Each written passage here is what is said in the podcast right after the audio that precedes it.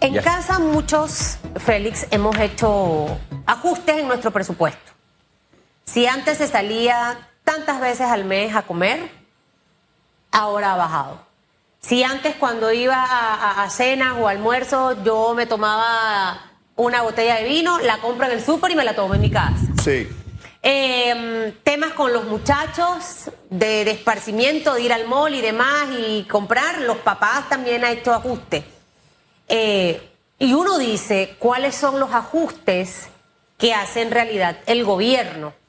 El subsidio del combustible se extiende hasta el 15 de enero, pero dentro de los comentarios que leímos había muchas cosas ciertas, Carlos Araúz. Ya el precio del petróleo empieza a, normalizarse, no sé si va a ser la tendencia, pero ¿hasta dónde el Estado panameño va a poder con este y otros subsidios más, mientras nuestro nivel de endeudamiento va para sigue subiendo? La, fórmula de paridad que establece el precio de la gasolina en Panamá depende en casi el 71% de cómo se mueve el precio del crudo del barril Brent, específicamente el de Texas, y lamentablemente eso no es controlado ni controlable por nosotros. Recientemente hubo un anuncio de la Organización de Países Productores de Crudo que están controlando la producción precisamente para que el precio suba. O sea que no podemos apegarnos a una fórmula tan transparente, tan, tan eh, eh, clara o evidente para calcular y para proyectar. Lo que sí se puede hacer es que si el subsidio es de naturaleza temporal, es contrarrestarlos con ingresos que se recuperen más rápidamente, con la evasión fiscal que acabe, con que se acaben los privilegios y, los favores, con que haya un control legítimo, real, de cómo gastamos, pero también de cómo invertimos, para que el empleo la empleomanía se recupere, venga ese estímulo que tanto necesitamos para que el dinero de todos esté en la calle nuevamente circulante. Entonces, nos hemos circunscrito a la discusión en subsidios, que es una discusión lamentablemente dolorosa, de índole temporal y que no resuelve absolutamente nada en el mediano plazo. Somos cortoplacistas, nos gustan los parches, nos encantan las soluciones curitas para problemas muy complejos y eso ha sido así en esta, en esta administración y eso ha sido así por los últimos 25 años. Tanto así que la Caja de Seguro Social está enfrentando su más difícil prueba de fuego ante la inexistencia de reservas para poder cumplir con las pensiones de nuestros abuelos, de nuestros pensionados, nuestros jubilados en cuestión de meses. Entonces, cuando sumas todo eso en la ecuación, de subsidios en una cultura que lamentablemente se entregó de nuevo. Y hay algo que pocas personas hablan, la desaparición de la clase media panameña que yo vengo proyectando desde hace aproximadamente 12 meses. En la medida que el subsidio aumenta, no hay posibilidad de crear fuentes de trabajo dignas y salarios dignos. No hay manera. Entonces la clase media, que solía tener esa aspiración de crecer, ahora simplemente sobrevive y subsiste. La clase media en Panamá, como está hoy definida, que es un, es un baluarte. La creación desde la última parte de la década de los 70 y de los 80, de ese, de, de, de ese deseo de crecer del profesional, del médico, del abogado, del técnico, ha ido en, franca decadencia. Un tema que no muchos tocamos, pero que es sensible y que es fundamental en el esquema económico panameño. Entonces, entre una cultura de subsidios mezclado con un gasto ridículo, pobremente manejado, con una clase media en desaparición, el país está enfrentando una coyuntura que para algunos quizás no tan relevante porque estamos a un par de meses de buscar votos. Para otros lo sentimos como trascendental en el país que tendremos en 10 y 20 años. Dice el abogado Ernesto Cedeño que él no cree y él no ve al gobierno nacional reestructurando, eliminando, analizando los subsidios actualmente. Es muy difícil por obviamente el costo político que acarrea hay personas que dependen prácticamente de la estructura partidista, partidaria y electorera para poder llevar sustento a sus casas. Eso lo hemos creado en Panamá. Nos entregamos a esa misión de, por 25 años, crear las estructuras partidarias o partidistas para que se crearan grandes agencias de empleo. El partido en poder recientemente acaba de anunciar que creo que fueron 51 mil nuevos adherentes. Esas son 51 mil personas que a mí me encantaría hacer algún tipo de sondeo ideológico de tendencia de pensamiento, cómo se sienten con respecto a la izquierda, derecha, cómo se sienten con respecto al aborto, cómo se sienten con respecto a la, a la legalización de la marihuana. O sea, ideología, ideología, temas que sean de profundidad y de esencia para que el país crezca en otra dirección. Estoy seguro que eso es irrelevante en las conversaciones que se hacen para reclutar. ¿Qué recluta? El vil, el duro, el dinero, eso es lo que recluta. Y en las estructuras partidistas y partidarias hay muy poca ideología en todos prácticamente los partidos y por eso la crisis de credibilidad tan profunda, la crisis de confianza, desde la Iglesia Católica hasta el Tribunal Electoral, pasa por la Corte Suprema de Justicia y cuando llegamos al Ejecutivo y Legislativo ni hablemos. Entonces las instituciones están realmente debilitadas al punto que la democracia la democracia, el vehículo que nos ha llevado a crecer, como hemos venido creyendo, está en peligro en Panamá y en la medida que no lo aceptemos, nos enfrentaremos a problemas más serios. Hay un dicho que dice, uno se arropa hasta donde llega la... Hasta donde dé la manta, ¿no? Hasta donde dé la, manta. No sé si la manta del gobierno da hasta el cuello, hasta la rodilla o hasta la cintura, pero se ha logrado la extensión del, del subsidio. Y cuando uno le pregunta a los voceros del gobierno, ¿de dónde van a salir los recursos para hacerle frente a este nuevo subsidio? La respuesta es, se analizará y se buscará la forma.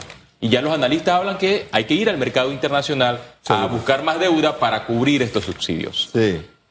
No solo hay que ir a buscarla, Félix Antonio, no solo hay que ir a buscarla, sino en qué condiciones hay que ir a buscarla. Hace dos años el mundo estaba viviendo obviamente la crisis más severa quizás de, reciente memoria, pandemia, el mundo se acababa y demás. Hoy la situación ha cambiado, creo que es, creo que es razonable sentir de que hay una tendencia quizás hacia algún grado de normalización, a pesar de la situación obviamente tensa que se vive en Rusia y Ucrania, que no sabemos realmente cómo va a seguir, cómo va a terminar, ni hablar de la debilidad europea y ni mucho menos pues, el Reino Unido, Gran Bretaña, viviendo unos tiempos realmente eh, difíciles y complicados. Así que sí hay inestabilidad, sí hay cadenas de distribución todavía que no están funcionando. Sin embargo, en este momento en el que el, Estado panameño va a tener que ir a tocar la puerta de los mercados internacionales, la deuda va a costar más, la deuda va a ser más difícil de acceder y los términos y condiciones de repago van a ser más exigentes. Esa trifecta, lamentablemente, le va a costar al panameño muchísimo más y por ende va a haber menos dinero para el mantenimiento de carreteras, la construcción de puentes, el mantenimiento de escuelas y la construcción de hospitales. Si no hay manera, de nuevo, de que de esto salgamos bien librados. Lo que sí debe haber es un plan, un compromiso de cómo hacerlo en orden,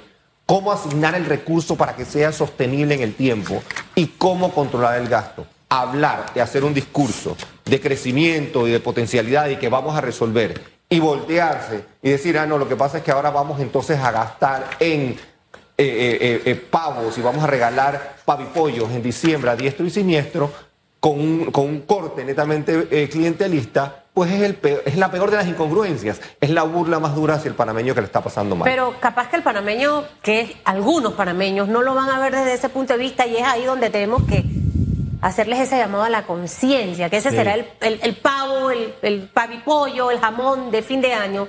Pero después, ¿qué es lo que va a venir? Siento que ya tenemos que ir cambiando de estructura y que lo que exijamos a partir de esta hora, de este momento, es oportunidades para todos, Carlos. O sea, eh, en realidad que esa distribución esté de canto a canto. O sea, que no existan excusas, es que no hay centros de salud aquí porque no hay presupuesto, pero sí hay presupuesto para otras cosas. Entonces, era el ejemplo que decía al inicio, que todos de alguna manera u otra, desde el que menos recursos tiene hasta el que más recursos tiene, han tenido que hacer ajustes en su casa. Seguro, seguro. Pero pareciera que en algunas instituciones o en algunos órganos del Estado esto no ha ocurrido. Sí.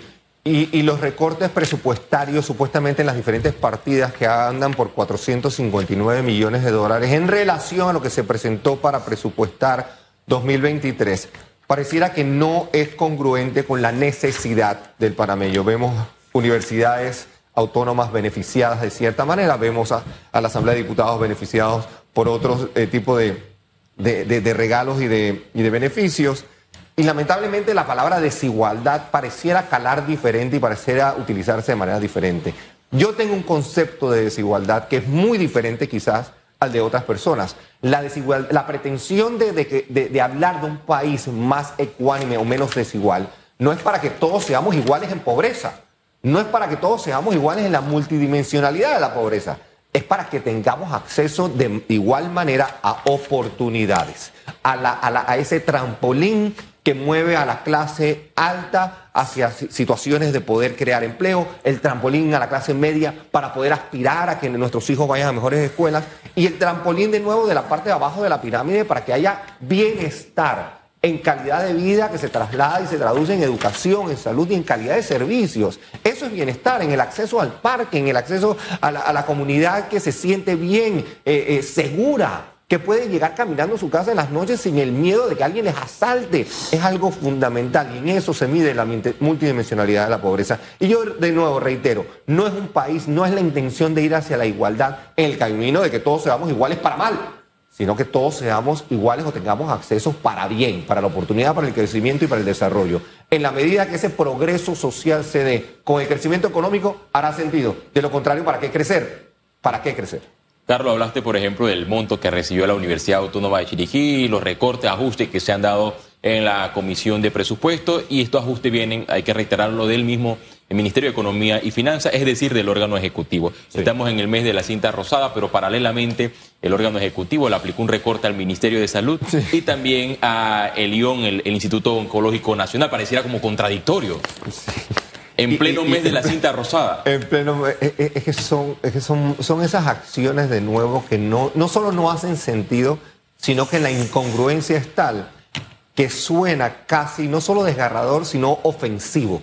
Esas son acciones que a uno como ser pensante panameño preocupado, que ha tenido familiares, que ha tenido conocidos que han pasado por el Instituto Oncológico Nacional y que lamentablemente a lo mejor hasta hemos perdido, recibimos con algún tipo, yo creo que de, de nuevo, yo, y estoy usando últimamente la misma palabra y a veces me, me apena reconocerlo porque mi país no me debe dar asco.